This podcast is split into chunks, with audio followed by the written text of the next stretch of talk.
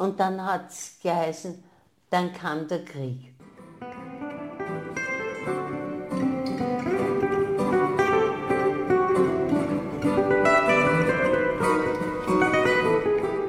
Hallo, hier sind Ute und Gabi mit dem Podcast von und für Esslinger und Esslingerinnen und alle rundherum. Essling, ein Dorf am Rande der Stadt. Da ist noch so viel kleine Geheimnisse. Jazzbar lebt nur im.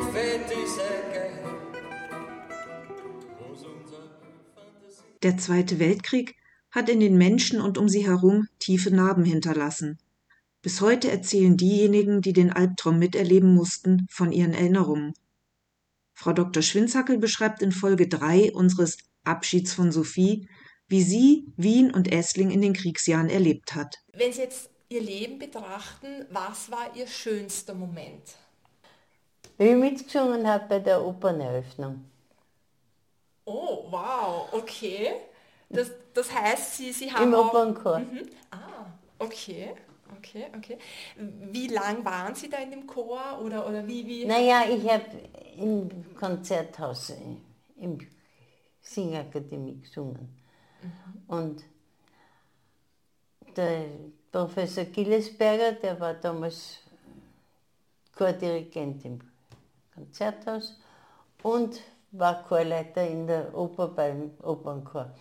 Und die Oper war ja doch ausgebombt, total. Ich war bei einer Führung einmal dabei, da, ist man im Keller gestanden und hat den Himmel gesehen.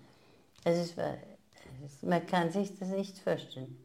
Und ein Wunder des, des Himmels, dass das Feuer das Vorhaus und die, die Präsidentenloge da nicht erfasst hat.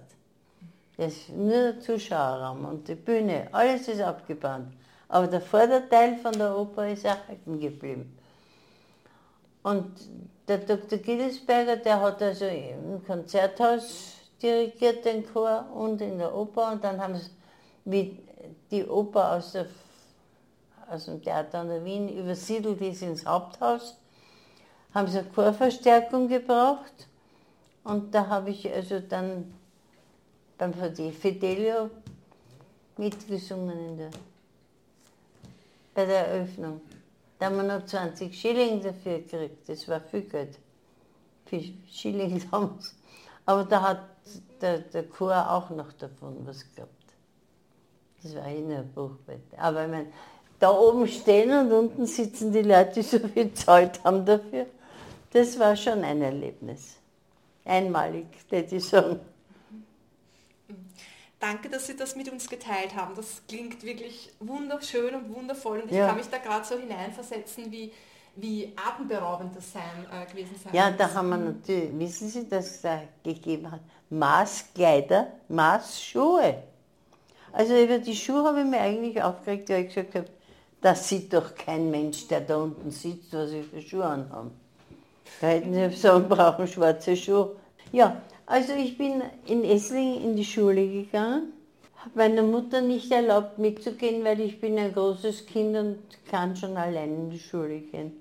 Später habe ich dann gesehen, wie ich Lehrerin war, wie alle Mütter da gestanden sind, haben wir gedacht, hätte meine auch mitgehen lassen sollen, die hat sich gekränkt.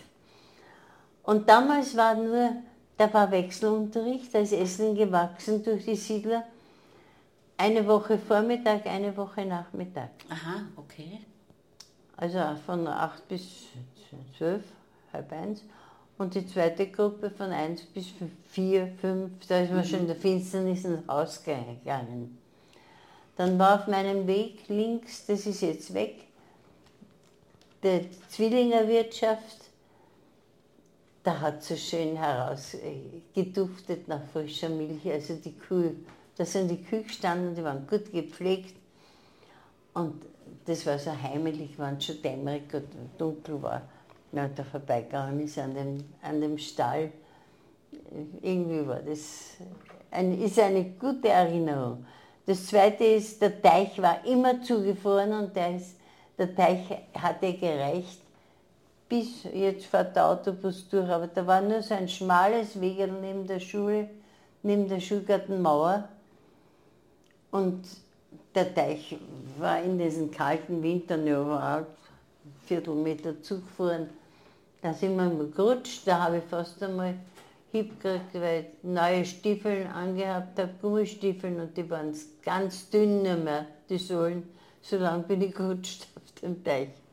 Ich kann mich noch erinnern, äh, dass dieser Teich äh, leer war, aber die Grube war praktisch dieses ganze, der ganze Park war, war diese Grube.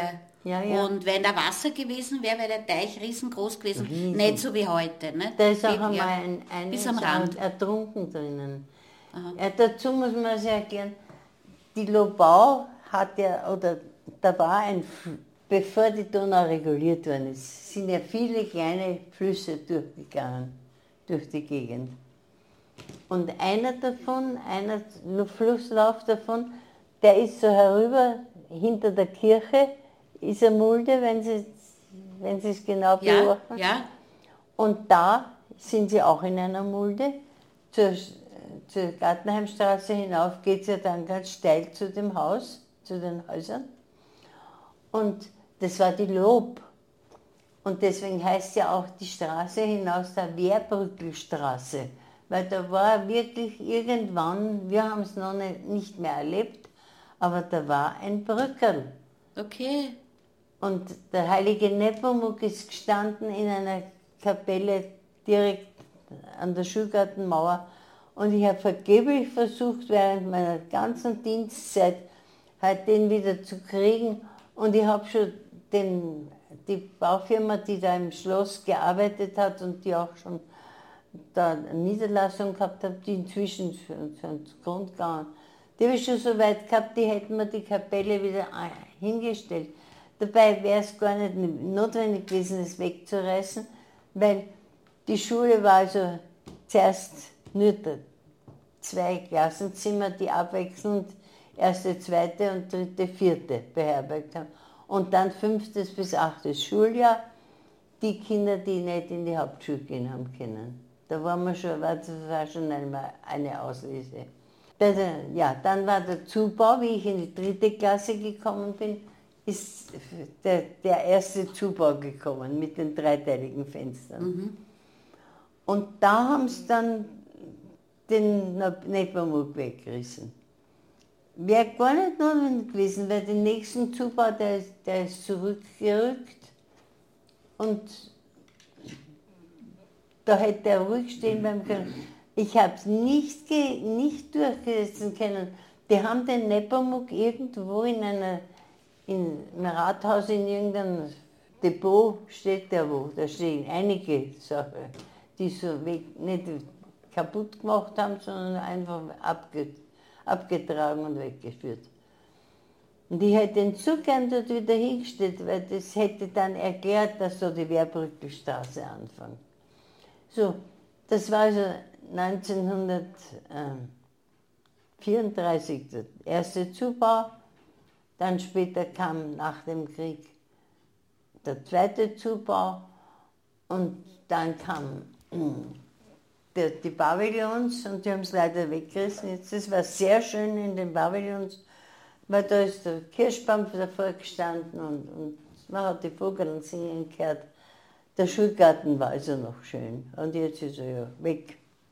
Jetzt haben sie die, die Schulküche da hingebaut und ich weiß nicht, Klassen auch noch, ich war nicht mehr da. Es ist jetzt Nachmittagsbetreuung auch dort. Ja, also eben, wer eben. möchte, kann sein Kind dort lassen. Ja. Ja, eben. Naja, damals sind die Kinder alle nach Hause gegangen. Da war schon auch eine Oma mit da in dem Häusl, in dem Clan oder so. Also es war immer wer daheim. Und also bis zur vierten Klasse Volksschule, dann hatte eben Essling noch zu Niederösterreich gehört und ich bin in Groß-Enzersdorf in die Hauptschule gegangen. Aspern, die Hauptschule Aspern ist dann im nächsten Jahr, also ja, 36, 37 ist dann Aspern die Hauptschule gebaut worden. Es sind einige von Essling dann nach Aspern gegangen. Und Ich bin also vier Jahre in Groß-Enzersdorf gewesen in der Hauptschule. Und dann gleich, das schmerzt mich heute noch, wir haben müssen in ein Ausleselager, eine ganze Woche. Und das war, der, war die letzte Schulwoche von Groß-Enzersdorf und ich war nicht bei dem Abschiedstreffen dort dabei. Ich konnte mich also von den Kolleginnen und Kollegen gar nicht verabschieden. Und ich bin dann in die Hegelklasse eingereicht, äh, Hegelklasse gehen wollen. Und als zweites wäre gewesen die Hochschule für angewandte Kunst, habe ich mir angemeldet gehabt. Aber zuerst haben sie mich abgelehnt in der Hegelklasse, nicht wegen nicht können, sondern wegen Unkameradschaftlichkeit. Weil da war schon Österreich, ja, da war 1938 war schon Österreich angeschlossen Okay. an Deutschland. Und dann waren so junge mm, Jungmädchen, Führerinnen, die haben dann über uns geurteilt. Und wir haben müssen, also auf der Dollinghöhe war das in so stöckigen Militärbetten schlafen. Zwei, zwei Betten nebeneinander und einen Stock hoch. Und da blieb ein Mädchen übrig und die war allein in einem Zimmer und meine, meine Kollegin, die, die schon gestorben, die hat damals gesagt, na, die kann doch zwischen uns schlafen. Habe ich gesagt, nein, ich habe daheim ein eigenes Bett und ich liege nicht in zwei schmalen Betten zu dritt. Ich gehe gerne in den Vorraum hinaus allein, ich fürchte mich nicht. Und das war also unkameradschaftlich. Aha, okay. Und ich habe geheult, drei Tage lang habe ich geheult, dass sie mich nicht genommen haben. Bis meine Mutter mit mir in den Stadtschulrat gegangen ist, da sind wir an einen alten Herrn gekommen, noch von der alten Schule, und der hat sich den Akt kommen lassen und hat gesagt, naja, da waren einige Sachen. Das Kofferl, da habe ich einen Kofferl gehabt und den Schlüssel dazu und ein Haus, weil mein Vater hat in Wien eine Wohnung, ein, ein, irgendein Lokal trockengelegt, die, die, die Mauern, und hat, das war Konditorei. Und der da hat er Keks und Schokolade und das. Und Da habe ich was mitgekriegt zum Mitnehmen. Und das habe ich immer zugesperrt. Das musst du aufsperren und das musst du hergeben. Ich habe gesagt, ich muss gar nichts, ich das, gebe das nicht her und ich sperre das nicht auf. Also das ist unkameradschaftlich. Und so bin ich durchgeflogen. Hat er gesagt, ja, die Leistungen sind alle sehr gut. Meine Nachbarinnen haben noch von mir abgeschrieben in Mathematik. Aber dann bin ich probeweise aufgenommen worden in die Hegelklasse. Und nachdem mich niemand mehr hinausgeschmissen hat, bin ich bis zur Matura dort geblieben. Das heißt, in der Früh zwei Stunden Straßenbahn fahren. Ich bin um 5 Uhr aufgestanden und war dann also um halb, dreiviertel acht in der Hegelklasse. Und in Groß-Enzersdorf ist es also so weitergegangen. Ich habe in Groß-Enzersdorf die Hauptschule gemacht und bin immer mit dem Fahrrad gefahren, aber die, die, da muss man wieder von der Straßenbahn reden. Die Straßenbahn hat dann schon Viertelstundenintervalle gehabt und während des Krieges haben sie sogar dann noch eine, noch eine Ausweich gebaut, zwischendurch immer wieder, zwischen die Viertelstündigen. Und dann waren so sieben, acht Minuten, also in der, in, in der Mitte von der Viertelstunde sind die auch noch gefahren. Und das war also meine Schulausbildung, Volksschule, Hauptschule, Lehrerbildungsanstalt. Und dann hat es geheißen, dann kam der Krieg. Und die Lehrerbildungsanstalt, da wurden die Fächer immer weniger. Da hat, die Männer haben einrücken müssen und äh, immer wieder ist ein, ein Gegenstand gestrichen worden. Ich hätte zum Beispiel, äh, hätte man Cello lernen können oder Orgel spielen im ersten Stock in der Hegelklasse. Da war ein Zimmer direkt, wenn man raufgekommen ist von der Stiege gegenüber, da ist eine Orgel drin gestanden und da konnte man Orgel spielen lernen. Und Es ist halt immer weniger geworden. Dann war es Latein gestrichen, das habe ich dann ein bisschen was nach dem Krieg gelernt. Weil man, man kann nicht existieren, ohne dass man Latein gelernt hat, wenn man Geschichte oder sowas anschaut. Und es wurde also immer, im ersten Jahrgang hat es gesagt, ihr seid nicht so wichtig, ihr könnt nicht auf Skiurlaub fahren mit dem Skikurs, bis ihr größer seid. Nur bis wir größer waren, hat es keinen Skikurs mehr gegeben, weil da sind die Schulski abgegeben worden fürs Militär. Mhm. Da hat der Krieg in Russland angefangen und dann ist die, die Ausrüstung für den Winter an die Soldaten gegangen. Und so ist halt eins nach dem anderen weniger geworden. Aber die fünf Jahre Ausbildung, die waren also geplant. Und 1944 war dann schon sehr, sehr wenig. Und, und zuerst hat der Maroni-Brauter am Schwarzenbergplatz noch Maroni gehabt, den ersten Jahrgang. Im zweiten Jahrgang waren keine Maroni mehr da, da, war nur, da hat dann der Krieg angefangen dann waren nur Erdäpfel. Bratene Erdäpfel hat es lang gegeben mhm. beim Maroni Brater. Und zum Schluss war der also ganz weg. Dann haben wir nichts mehr gehabt. Dann unsere Matura war also eingerichtet auf drei Teile. Im Herbst, äh, nach Schulbeginn, die, die naturwissenschaftlichen Fächer, vor Weihnachten die Deutsch, Geschichte und so.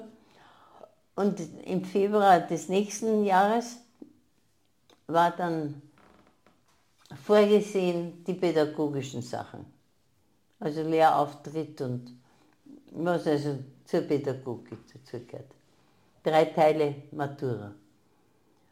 So, wir haben den fünften Jahrgang im Herbst angefangen und dann äh, den ersten Teil September, Oktober. Und Ende Oktober kommt eine Einberufung zum Zivil, Zivildienst, also die, unter der Woche von Montag bis Freitag in einem Betrieb. Und wir, die da gewohnt haben, wir waren alle in Aspern und die, die Lufthansa waren, war nicht Militär, sondern die Lufthansa war im weiter Zivilbetrieb. Mhm, okay. Und wir waren also unter der Woche im Betrieb. Auch unsere Professorinnen mussten dann in irgendwelchen, in der Stadt, die, in der nächsten Fabrik, die da war oder so, mussten die arbeiten. Und Samstag, Sonntag haben wir müssen in die Hegelgassen fahren, dann haben sie uns den Lehrstoff von der Woche so in Stichworten okay. beigebracht. Das war schon arg. Da habe ich, hab ich auch wieder geheult, da bin ich auch wieder gegen drei Tage und habe geheult. Jetzt bin ich endlich Lehrerin und jetzt äh, lassen Sie mich nicht, jetzt muss ich aufs Flugfeld gehen. Aber ich muss dazu sagen, für, für mich persönlich war das eine wirklich einmalige Erfahrung, wie, wie, wie leben die Arbeiter. Da muss man um 7 Uhr dort sein beim Einlass und den Schlüssel reinstecken. Am Flugfeld jetzt? Am Flugfeld, ja. ja. Okay. Da muss man das lernen, wie ein Arbeiter lebt.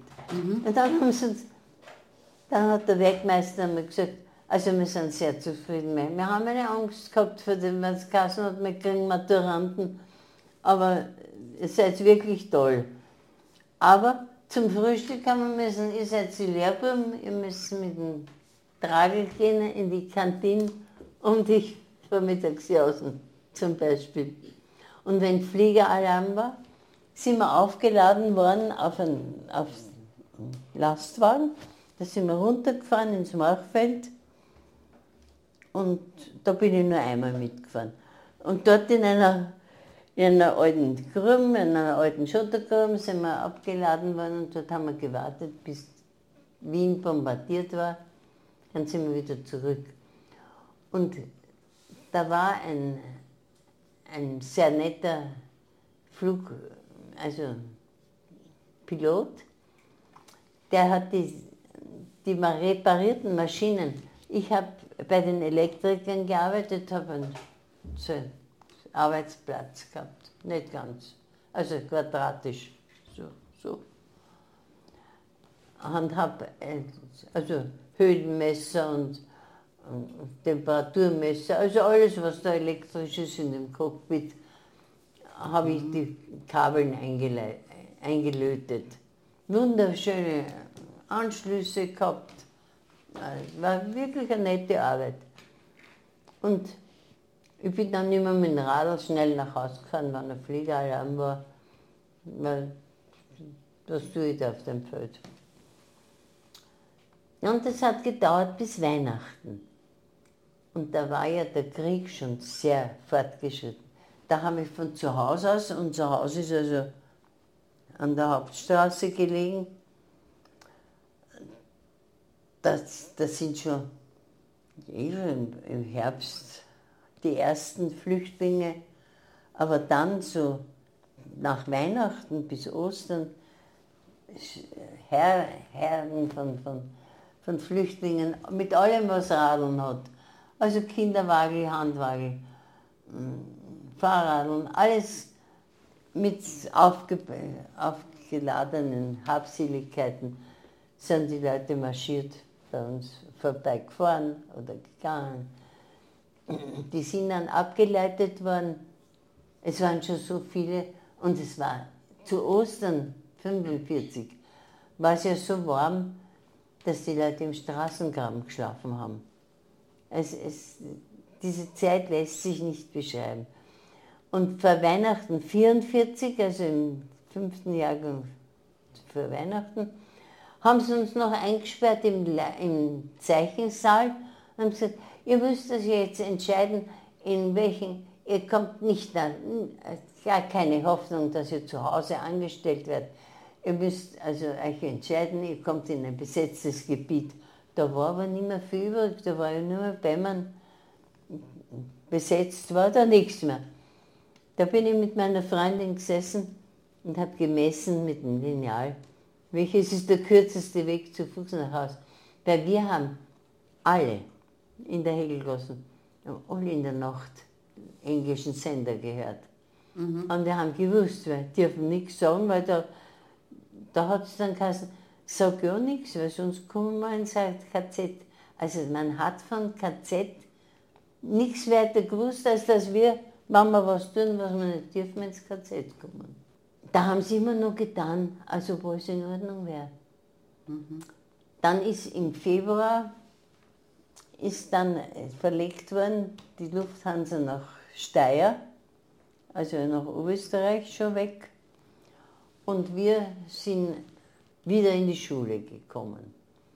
Und im März 45 bin ich also, zuerst waren wir Schulhelfer, so provisorisch. Nee, im März 45 bin ich echt angestellt worden als Volksschullehrerin. Aber Gehalt habe ich keinen gesehen. Weil da habe ich mich dann irgendwann im nächsten Jahr mal erkundigt, war ich im Besoldungsamt drinnen. Da hat einer die Tür noch so einen Spalt aufgemacht und gesagt, das geht uns nichts an, das ist ja mit der, das war noch im vorigen Krieg, also vor dem Kriegsschluss, das ist mit der Post versandt worden, wenn sie es nicht gekriegt haben, kann man auch nichts machen. Ich habe also wirklich gearbeitet, März, April, da war Ostern sehr früh und sehr schönes Wetter. Bis, also kurz vor Ostern den Schulbetrieb aufrechterhalten und dann hat es geheißen, war noch ein SSler, waren noch da, die haben gesagt, sie möchten schaufeln, sie wollen ein Mannlöcher graben. Und das ist gar nicht dazu gekommen. Mein Vater hat gesagt, wir haben keine. Und die waren weg. Sie wollten Löcher, ein Mann Löcher graben. Was ja, ja, weil bedeutet das? Naja, noch verteidigen.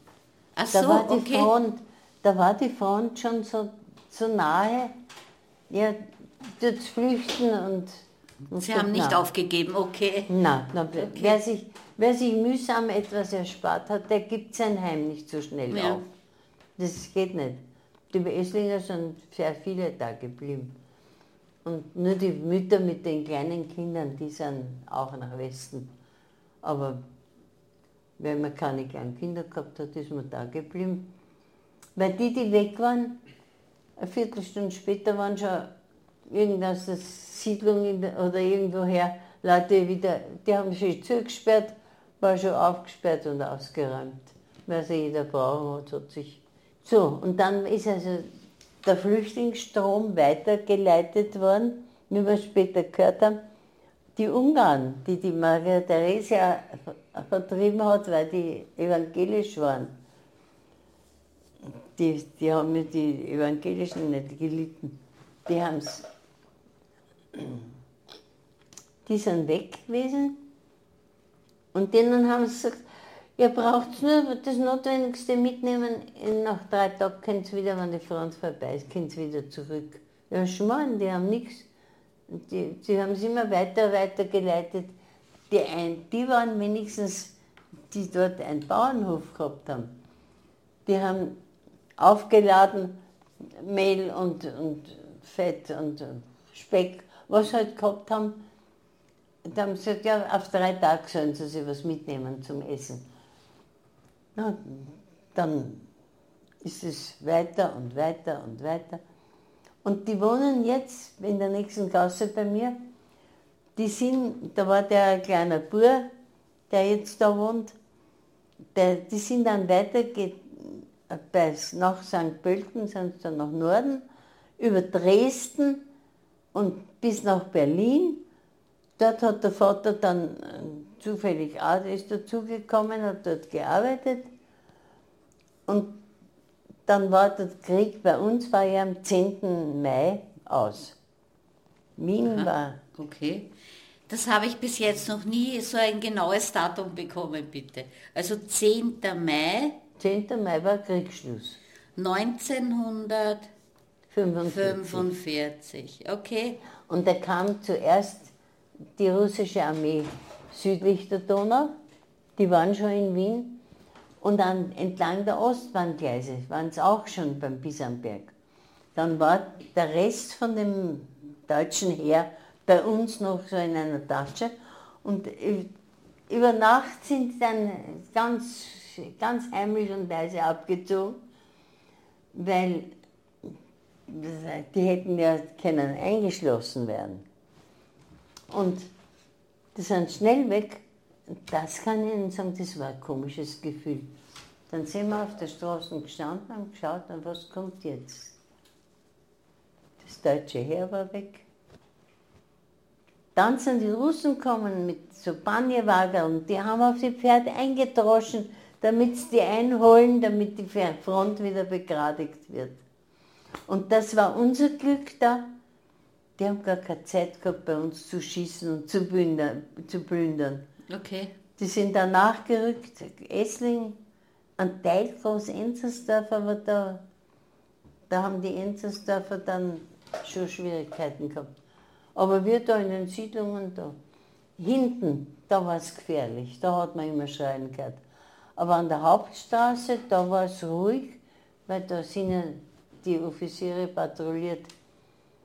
Und wir haben das Glück gehabt, wir haben, ich habe immer gesagt, wir wohnen in der Ruine. Der Krieg hat begonnen, wir haben unser schönes Haus verkauft gehabt in der Schafflerhofstraße draußen, hinterm Friedhof. Und angefangen zu bauen. Entschuldigung, gibt es das Haus noch, das ihr verkauft habt? Ja, aber umgebaut. Das war viel schöner. Das, Okay. Also das war beim hinterm Fried Schafflerhofstraße. Schaffnerhofstraße, dann zwei Gassen weiter, nach der Keinzmeiergasse. Okay. Linke Hand. Also hinterm Friedhof. Ja, also, da war der Gärtner zuerst, Okay.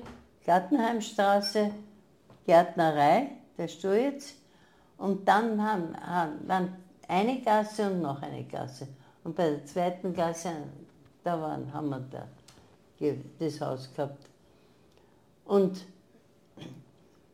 ja, leider, wir haben begonnen und dann war Kriegsbeginn und aus war's mit dem Bauen. Und mein Vater ist immer noch geholt worden, zu Kom- Kommissionen, wenn von der, von der Bezirkshauptmannschaft, wenn da eine Kommission zu machen war, hat ihn der Beamte immer abgeholt und hat er müssen mitfahren, begutachten. Wir haben dann die eine Front mit Brettern vernagelt und obendrauf flaches Dach mit der aus. Und ich habe die ganze Studienzeit Zeit bei Petroleumlicht meine Arbeiten gemacht, bis zur Ma- Matura und dann die ersten die Schuljahre als Lehrerin auch noch bei Petroleum. Und dann haben wir den Vorteil gehabt, das Haus war also kein Licht, kein, nicht an den Strom angeschlossen, nicht ans Wasser. Wasser hat es ja bei uns noch nicht gegeben. Brunnen da. Also es war niemand interessiert, sich bei uns so einzuquartieren. In den schönen Häusern haben ja dann die Russen sich einquartiert, die da stationär geblieben sind. Weil zehn Jahre waren ja wir besetzt. Zehn Jahre Besatzung haben wir zuerst gesagt, mein Gott, zehn Jahre bleiben die da. Und dann hat man sie gar nicht mehr gespürt, das hat sich so etabliert. Aber es war halt unser Haus, unser Schutz. Man muss nehmen, wie es ist. Das Schicksal weiß schon, was es tut. Wir haben sehr primitiv gelebt. Wir haben in einem Zimmer miteinander, meine Eltern und ich, in einem Zimmer geschlafen. Wenn der Opa auf Besuch gekommen ist, dann habe ich unter dem Klavier geschlafen und der Opa in meinem Bett. Und das ist alles gegangen. Im Gegensatz zu Millionen anderer Menschen hat Sophie Schwinzackel den Krieg überlebt. In der nächsten Folge, Nummer 4, erzählt sie uns vom Kriegsende und wie es für sie weiterging.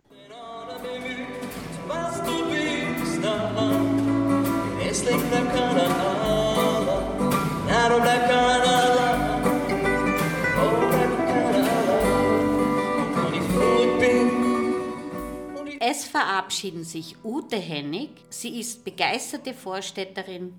Und Gabriela Mühlbauer. Sie bringt leidenschaftlich gerne Menschen zusammen. Liebe Hörer und Hörerinnen, wir hoffen, es hat euch gefallen. Bis zum nächsten Mal. Hört wieder rein.